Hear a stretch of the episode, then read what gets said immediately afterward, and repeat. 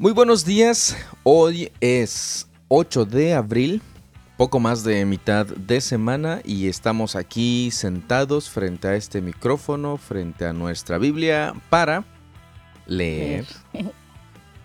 ¿Qué vamos a leer? Buenos días, eh, la lectura del día de hoy es Levítico 11 y 12, Salmos 13 y 14, Proverbios 26 y Primera de Tesalonicenses 5. Gracias Virginia. Esas son las lecturas del día de hoy y a ver sin ver las recomendaciones. Orar, observar, preguntar, Tramposa, estás viendo. anotar, investigar y aplicar. Esas son las, las recomendaciones que, que les damos para que vayamos avanzando y no solamente una lectura este, rápida y superficial de la palabra de nuestro Dios. Como siempre les mencionamos, este es el paso inicial para entender un poco más lo que la palabra de nuestro Dios dice. Probablemente hayamos pensado, es que es difícil entenderle a la palabra de Dios, a la Biblia. Sí, en un sentido tiene razón, pero tenemos la ayuda del Espíritu Santo y con eso es suficiente y además nos ha dado todas las herramientas que necesitamos para poder investigar, observar, preguntarnos y hacer todo lo necesario para poder entender lo que la palabra de nuestro Dios nos ha lo que nuestro Dios nos ha dejado por medio de su palabra. Y creo que esto es por ahora, ¿verdad? Todo por ahora. Así es. Perfecto, pues sin más por el momento, espero que esté listo para la lectura con su café en mano o no sé qué toma. ¿Comenzamos? Café listo, ahora sí, comenzamos.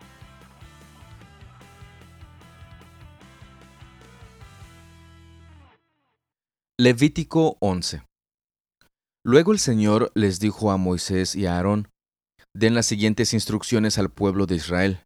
De todos los animales de la tierra, estos son los que puedes usar para alimento. Puedes comer cualquier animal rumiante y que tenga las pezuñas totalmente partidas. Sin embargo, no puedes comer los siguientes animales que tienen las pezuñas partidas o que rumian, pero no ambas cosas. El camello rumia, pero no tiene pezuñas partidas, así que es ceremonialmente impuro para ti. El damán rumia, pero no tiene pezuñas partidas, por lo tanto es impuro. La liebre rumia, pero no tiene pezuñas partidas, así que es impura. El cerdo tiene pezuñas partidas de manera pareja, pero no rumia, también es impuro. No puedes comer la carne de estos animales, ni siquiera tocar el cadáver. Son ceremonialmente impuros para ti. De todos los animales que viven en el agua, estos son los que puedes usar como alimento. Puedes comer cualquier animal del agua que tenga tanto aletas como escamas, sea que procedan de agua salada o de los arroyos. Sin embargo, nunca comas ningún animal de mar o de los ríos que no tenga aletas y escamas. Son detestables para ti. Esto incluye tanto a las criaturas pequeñas que viven en aguas poco profundas como a todas las criaturas que viven en aguas profundas. Siempre serán detestables para ti. Nunca deberás comer su carne, ni siquiera tocar su cadáver. Todo animal del agua que no tenga tanto aletas como escamas es detestable para ti. Estas son las aves que son detestables para ti y no deberás comerlas. El buitre grifón, el quebrantahuesos, el buitre de cabeza negra, el milano, los halcones de toda clase, los cuervos de toda clase, el búho real, la lechuza campestre, la gaviota, los gavilanes de toda clase, el búho pequeño, el cuervo marino, el búho grande, la lechuza común, la lechuza del desierto, el buitre egipcio, la cigüeña, la garza de toda clase, la abubilla y el murciélago. No debes comer insectos alados que caminan por el suelo, son detestables para ti. Sin embargo, puedes comer insectos alados que caminan por el suelo y que tengan articulaciones para poder saltar. Los insectos que se te permite comer incluyen toda clase de langostas, langostones, grillos y saltamontes. Todos los demás insectos alados que caminan sobre el suelo son detestables para ti. Las siguientes criaturas te harán ceremonialmente impuro. Cualquiera que toque el cadáver de uno de esos animales quedará contaminado hasta el anochecer. Y si levanta el cadáver deberá lavar su ropa, y quedará contaminado hasta el anochecer. Todo animal que tenga pezuñas, pero que no estén partidas de manera pareja, y que no rumie, es impuro para ti. Cualquiera que toque el cadáver de dicho animal quedará contaminado. De los animales que caminan en cuatro patas, los que se apoyan sobre sus plantas son impuros. Cualquiera que toque el cadáver de dicho animal quedará contaminado hasta el anochecer. Si alguien levanta el cadáver, deberá lavar su ropa y permanecerá contaminado hasta el anochecer. Estos animales son impuros para ti. De los animales pequeños que corren por el suelo, estos serán impuros para ti. La rata topo, la rata, los lagartos grandes de toda clase, el geco, el varano, el lagarto común, la lagartija de arena y el camaleón. Todos estos animales pequeños son impuros para ti. Cualquiera que toque el cadáver de dichos animales quedará contaminado hasta el anochecer. Si alguno de estos animales muere y cae sobre algo, ese objeto será impuro, ya sea un objeto hecho de madera, de tela, de cuero o de tela áspera. Cualquiera que sea su uso deberá sumergirse en agua y quedará contaminada hasta el anochecer. Después de esto, quedará ceremonialmente puro y podrá usarse de nuevo. Si uno de estos animales cae en una olla de barro, todo lo que haya en la olla quedará contaminado y habrá que romper la olla. Si el agua de dicho recipiente cae sobre cualquier alimento, éste quedará contaminado y cualquier bebida que haya en el recipiente quedará contaminada. Cualquier objeto sobre el que caiga el cadáver de dichos animales quedará contaminado. Si es un horno o un fogón, deberá ser destruido porque está contaminado y debes tratarlo como tal. Sin embargo, si el cadáver de uno de estos animales cae en un manantial o en una cisterna, el agua permanecerá pura, pero cualquiera que toque el cadáver quedará contaminado. Si el cadáver cae sobre la semilla que será sembrada en el campo, aún así la semilla será considerada pura. Pero si la semilla está húmeda cuando el cadáver cae sobre ella, la semilla quedará contaminada. Si un animal que te está permitido comer muere y alguien toca el cadáver, esa persona quedará contaminada hasta el anochecer. Si come de su carne o se lleva el cadáver, deberá lavar su ropa y permanecerá contaminada hasta el anochecer. Todos los animales pequeños que corren por el suelo son detestables y nunca deberás comerlos. Esto incluye todos los animales que se deslizan sobre el vientre, como también los de cuatro patas y los de muchas patas. Todos esos animales que corren por el suelo son detestables y nunca deberás comerlos. No te contamines a ti mismo al tocarlos, no te hagas ceremonialmente impuro a causa de ellos, pues yo soy el Señor tu Dios, debes consagrarte y ser santo, porque yo soy santo. Así que no te contamines al tocar cualquiera de estos animales pequeños que corren por el suelo, pues yo, el Señor, soy quien te sacó de la tierra de Egipto para ser tu Dios. Por lo tanto, sé santo, porque yo soy santo. Estas son las instrucciones con respecto a los animales terrestres, las aves, los seres marinos y los animales que corren por el suelo. Mediante estas instrucciones sabrás lo que es impuro y lo que es puro, y también los animales que puedas comer y los que no puedes comer. Tengo bastantes preguntas respecto a, a este capítulo, pero voy a mencionar solo creo que un par y comentar algo. Fíjese la importancia de la santidad para Dios. Prácticamente al final del, del capítulo dice, sed santos porque yo soy santo.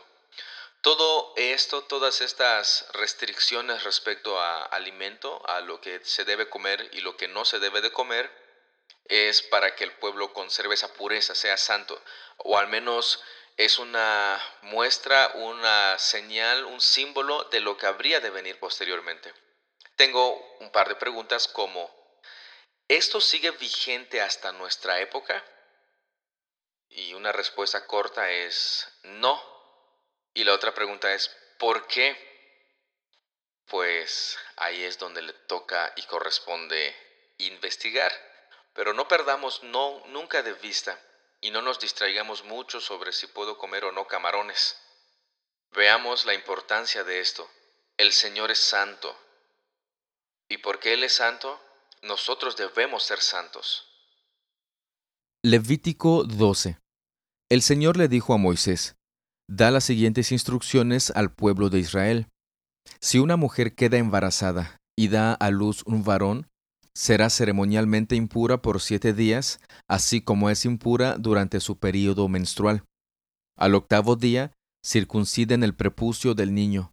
Después de esperar treinta y tres días, ella quedará purificada del flujo de sangre del parto.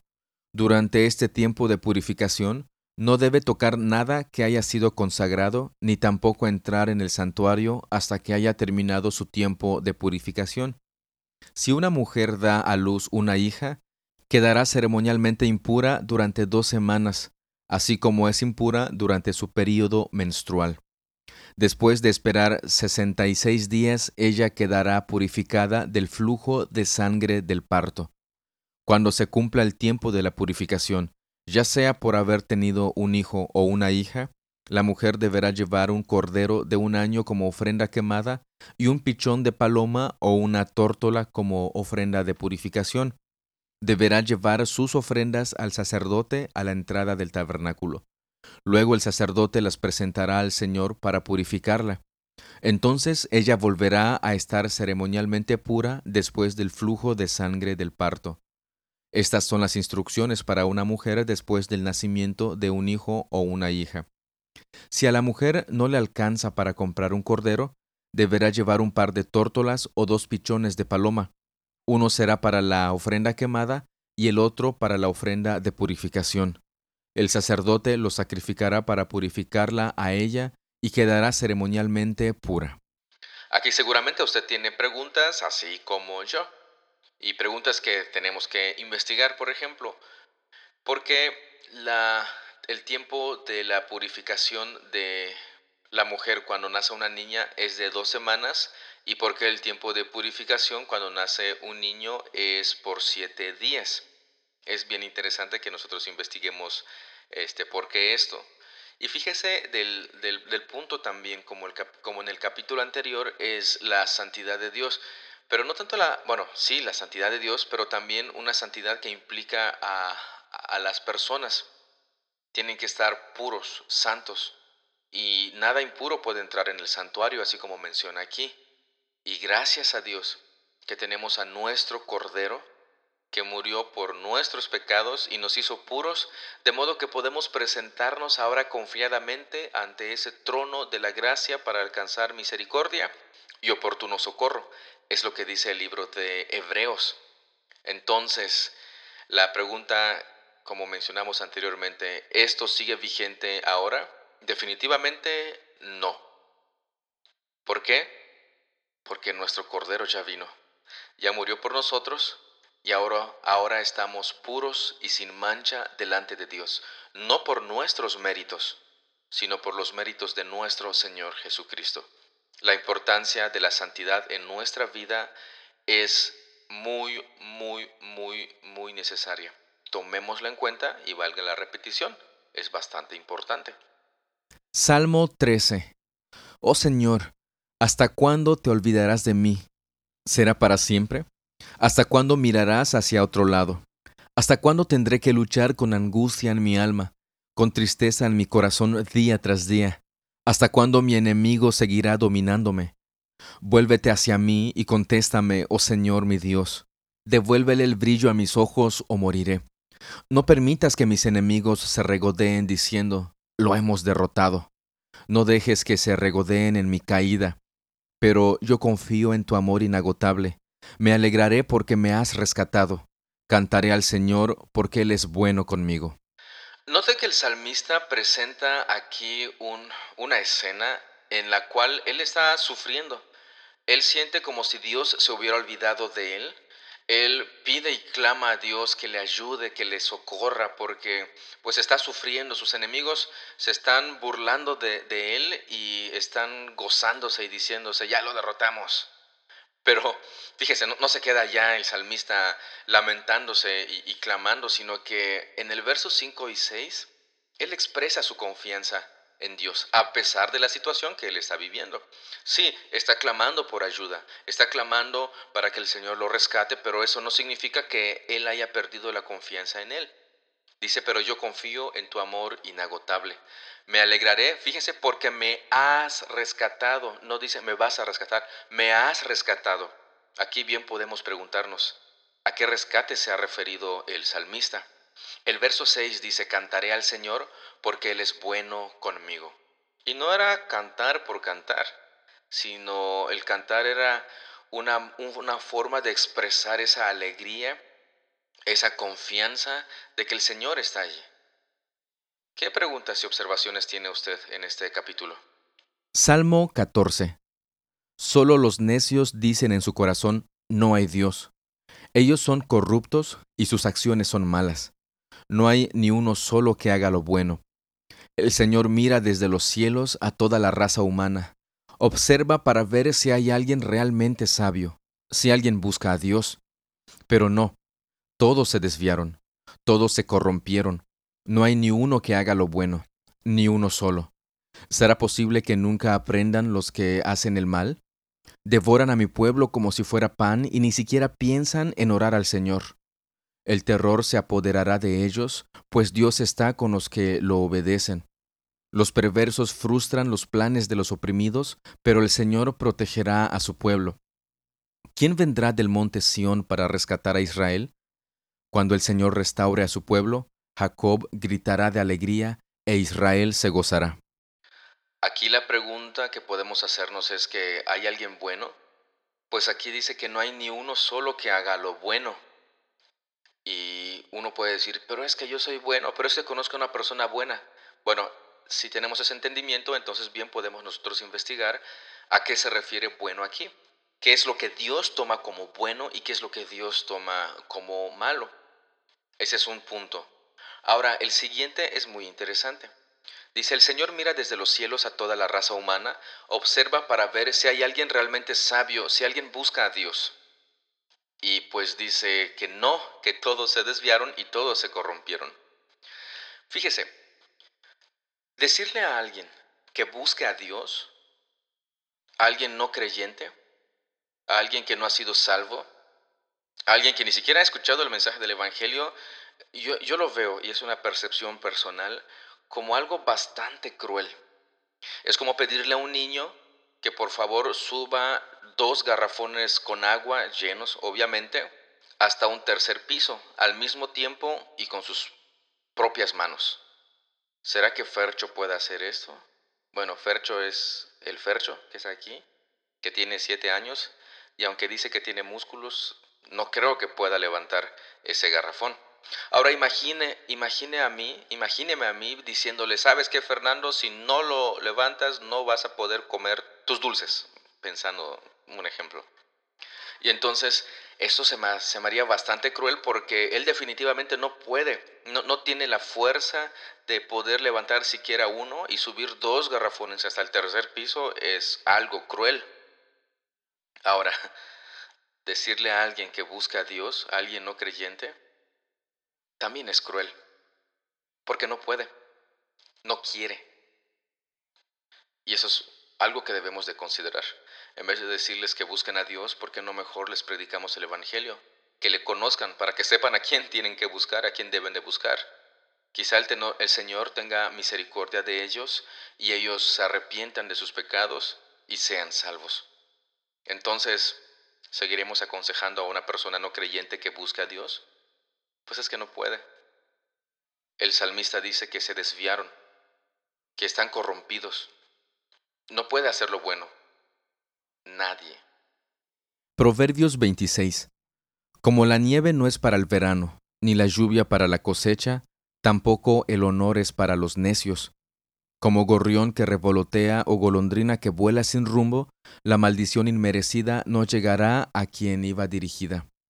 Guía al caballo con el látigo, al burro con el freno y al necio con la vara en la espalda. No respondas a los argumentos absurdos de los necios o te volverás tan necio como ellos. ¿Responde a los argumentos absurdos de los necios o se creerán sabios en su propia opinión? Confiarle a un necio que lleve un mensaje es como cortarse los pies o tomar veneno. Un proverbio en boca de un necio es tan inútil como una pierna paralizada. Honrar a un necio es tan absurdo como atar la piedra a la onda. Un proverbio en boca de un necio es como una rama espinosa agitada por un borracho. El patrón que contrata a un necio o a cualquiera que pasa es como un arquero que lanza su flecha al azar. Así como el perro vuelve a su vómito, el necio repite su necedad. Hay más esperanza para los necios que para los que se creen sabios. El perezoso afirma, hay un león en el camino. Sí, estoy seguro de que allí afuera hay un león. Así como la puerta gira sobre sus bisagras, el perezoso da vueltas en la cama. Los perezosos toman la comida con la mano, pero ni siquiera se la llevan a la boca. Los perezosos se creen más listos que siete consejeros sabios. Entrometerse en los pleitos ajenos es tan necio como jalarle las orejas a un perro. Tanto daña a un loco que dispara un arma mortal como el que miente a un amigo y luego le dice, solo estaba bromeando. El fuego se apaga cuando falta madera, y las peleas se acaban cuando termina el chisme. El busca pleitos inicia disputas con tanta facilidad como las brasas calientes encienden el carbón o el fuego prende la madera. Los rumores son deliciosos bocaditos que penetran en lo profundo del corazón. Las palabras suaves pueden ocultar un corazón perverso, así como un barniz atractivo cubre una olla de barro. La gente podrá encubrir su odio con palabras agradables, pero te están engañando. Fingen ser amables, pero no les creas. Tienen el corazón lleno de muchas maldades. Aunque su odio esté encubierto por engaños, sus fechorías serán expuestas en público. Si tiendes una trampa para otros, tú mismo caerás en ella. Si echas a rodar una roca sobre otros, no los aplastará a ellos, sino a ti. La lengua mentirosa odia a sus víctimas, y las palabras aduladoras llevan a la ruina. ¿Qué proverbio le ha llamado mucho, mucho la atención? A mí el 12, que dice, hay más esperanza para los necios que para los que se creen sabios. Definitivamente, en muchas ocasiones, la persona que se cree muy, muy sabia, pues no va a aceptar corrección, aunque esté equivocado, porque para ella este, no hay nada que corregir es sabio, es bueno, es perfecto. Pero una persona que es necia y de alguna manera sabe que, que lo es, pues hay más esperanza que él pueda decir, bueno, sí, tienes razón, la regué. Pero si me creo bueno, bueno, perfecto, perfecto, pues ¿quién me va a corregir si soy perfecto? ¿Quién me va a decir que soy malo si soy muy si soy este bastante bueno? Entonces, ¿quién tiene más esperanza? Es bien interesante este, este proverbio. ¿Cuál ha llamado la atención? ¿Qué preguntas tiene? Este, ¿Cómo ha visto estos proverbios a lo largo de, su vida? ¿Cómo los ha aplicado? ¿Y cómo ha adquirido sabiduría usted por medio de este, de este libro? Primera de Tesalonicenses 5. Ahora bien, amados hermanos, con respecto a cómo y cuándo sucederá todo esto, en realidad no es necesario que les escribamos, pues ustedes saben muy bien que el día del regreso del Señor llegará inesperadamente como un ladrón en la noche. Cuando la gente esté diciendo, todo está tranquilo y seguro, entonces le caerá encima la catástrofe tan repentinamente como le vienen los dolores de parto a una mujer embarazada, y no habrá escapatoria posible. Pero ustedes, amados hermanos, no están a oscuras acerca de estos temas, y no serán sorprendidos cuando el día del Señor venga como un ladrón, pues todos ustedes son hijos de la luz y del día. No pertenecemos a la oscuridad y a la noche, así que manténganse en guardia, no dormidos como los demás. Estén alerta y lúcidos. Es en la noche cuando la gente duerme y los bebedores se emborrachan. Pero los que vivimos en la luz estemos lúcidos, protegidos por la armadura de la fe y el amor, y usemos por casco la confianza de nuestra salvación pues Dios escogió salvarnos por medio de nuestro Señor Jesucristo y no derramar su enojo sobre nosotros. Cristo murió por nosotros para que, estemos vivos o muertos cuando regrese, podamos vivir con Él para siempre. Así que aliéntense y edifíquense unos a otros tal como ya lo hacen. Amados hermanos, honren a sus líderes en la obra del Señor. Ellos trabajan arduamente entre ustedes y les dan orientación espiritual. Ténganles mucho respeto y de todo corazón demuéstrenles amor por la obra que realizan, y vivan en paz unos con otros. Hermanos, les rogamos que amonesten a los perezosos, alienten a los tímidos, cuiden con ternura a los débiles, sean pacientes con todos, asegúrense de que ninguno pague mal por mal. Más bien siempre traten de hacer el bien entre ustedes y a todos los demás. Estén siempre alegres, nunca dejen de orar. Sean agradecidos en toda circunstancia, pues esta es la voluntad de Dios para ustedes, los que pertenecen a Cristo Jesús. No apaguen al Espíritu Santo, no se burlen de las profecías, sino pongan a prueba todo lo que se dice. Retengan lo que es bueno, aléjense de toda clase de mal. Ahora, que el Dios de paz los haga santos en todos los aspectos y que todo su espíritu, alma y cuerpo se mantenga sin culpa hasta que nuestro Señor Jesucristo vuelva. Dios hará que esto suceda, porque aquel que los llama es fiel. Amados hermanos, oren por nosotros. Saluden a todos los hermanos con amor cristiano. Les ordeno en el nombre del Señor que les lean esta carta a todos los demás hermanos. Que la gracia de nuestro Señor Jesucristo sea con ustedes. En este último capítulo de Tesalonicenses, el apóstol Pablo continúa el tema en el del capítulo 4, que prácticamente es lo mismo, ah, y habla sobre el regreso del Señor Jesús. Aquí prácticamente dice que estemos atentos, nosotros que somos creyentes, que somos hijos de la luz y del día, pues tenemos que mantenernos en guardia no dormidos, dice, como los demás, tenemos que estar lúcidos, esperando la venida de nuestro Señor Jesucristo. Pero la pregunta es, ¿qué significa estar lúcido? ¿Qué significa estar en guardia? ¿Cómo lo hacemos? Este, en los siguientes versículos nos lo explica bastante bien. Protegidos por la armadura de la fe, la fe, el amor, este, la salvación, recordemos siempre esa salvación que el Señor nos ha dado, que nuestro Dios nos ha dado, y a partir del verso 12 empieza a explicar ya también más, más explícitamente lo que necesitamos nosotros hacer. Fíjese, este, honremos a nuestros líderes, eh, tengámosles respeto y demostremos ese amor por la obra que ellos realizan. Vivamos en paz unos con otros. Este, amonestemos a los perezosos, alentemos a los tímidos, cuidemos con ternura a los débiles seamos pacientes con todos, este, que nadie pague este, mal por mal. En cambio, y en vez de hacer eso, mejor hagamos el bien entre, entre nosotros y entre todos los demás. Estemos siempre alegres, nunca dejemos de orar, seamos agradecidos en toda circunstancia, y eso ah, creo que nos cuesta bastante. No apaguen el Espíritu Santo, no se burlen de las profecías, sino que pongámoslos a prueba para ver si es verdad lo que está lo que está diciendo. Fíjese cada detalle que el apóstol Pablo presenta. Mantenerse lúcido es prácticamente vivir en función del Evangelio de la gracia de nuestro Dios. ¿Estamos viviendo de acuerdo a eso? ¿Estamos esperando con ansias ese momento en el que el Señor regresará por usted y por mí? Mi oración ha sido que, Señor, mientras esperamos que tú vengas, permítenos adorarte, permítenos vivir en función de tu evangelio. De esta manera concluimos la lectura del día de hoy. Hoy hemos concluido con Primera de Tesalonicenses, bastante interesante. ¿Qué opinas, Virginia?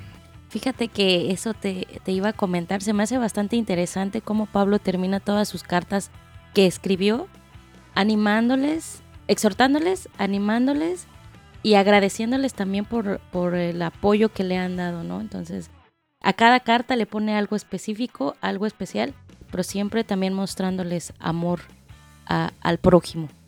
Exactamente, así como, como lo mencionas, eh, y, en sus cartas tiene un, una parte donde habla de en aspectos teológicos, presenta toda la teología. pero después lo presenta de manera práctica, o sea, no nos deja con el, ah, qué bonita enseñanza, no, sino que qué es lo que debemos hacer en respuesta a lo que él ya había explicado anteriormente eh, en su carta. Y posteriormente él siempre agradece por todo el apoyo que ha recibido de, los hermanos y anima a los que no han, no han apoyado, no, no necesariamente a él, sino a la iglesia de Jesucristo, a que vivan en función de lo que dicen ser creyentes, cristianos, que viven en función del Evangelio. Bastante interesante. Bueno, aquí concluimos este libro y la lectura del día de hoy. Si usted, si usted perdón, tiene observaciones y preguntas, recuerda que puede hacérnoslo llegar por medio del enlace que está en la descripción de cada episodio y con mucho gusto podemos escuchar sus observaciones, incluso añadirlas en su momento en, en su momento, en el momento. Y bueno, siempre eh, mencionamos si usted asiste a alguna iglesia y tiene dudas, pregúntele a su pastor, pregúntele a su, pastor. Aquí justamente en este, en este capítulo que leímos dice, honren a sus líderes en la obra del Señor, ellos trabajan arduamente entre ustedes y les dan orientación espiritual. Ténganles mucho respeto y de todo corazón demuéstrenles amor por la obra que realizan. Por eso, siempre les hemos mencionado, si tiene preguntas, pregúntele a su pastor. De esa manera usted le está honrando a Él como su pastor y de esa manera también nosotros no estamos sustituyéndolo a Él porque nosotros no somos su pastor a menos que usted asista aquí en la isla de Cozumel, en la iglesia del Divino Redentor, entonces sí somos, este, sí soy en este caso su pastor. Pero solamente de, aquí, de, en esta iglesia local. Así que si usted tiene dudas y preguntas si asiste a otra iglesia, pregúntele a su pastor, acuda a él y estoy seguro que con todo gusto él puede ayudarle, él le va a ayudar a guiar en estas preguntas que usted tenga. Este, ¿Algo más, Vixi? No, me parece que no. Pues sin más por el momento, nos queda agradecerle por su tiempo, por su atención Dios los bendiga un montón. Seguimos en contacto el día de mañana. Y... Hasta mañana. Hasta luego.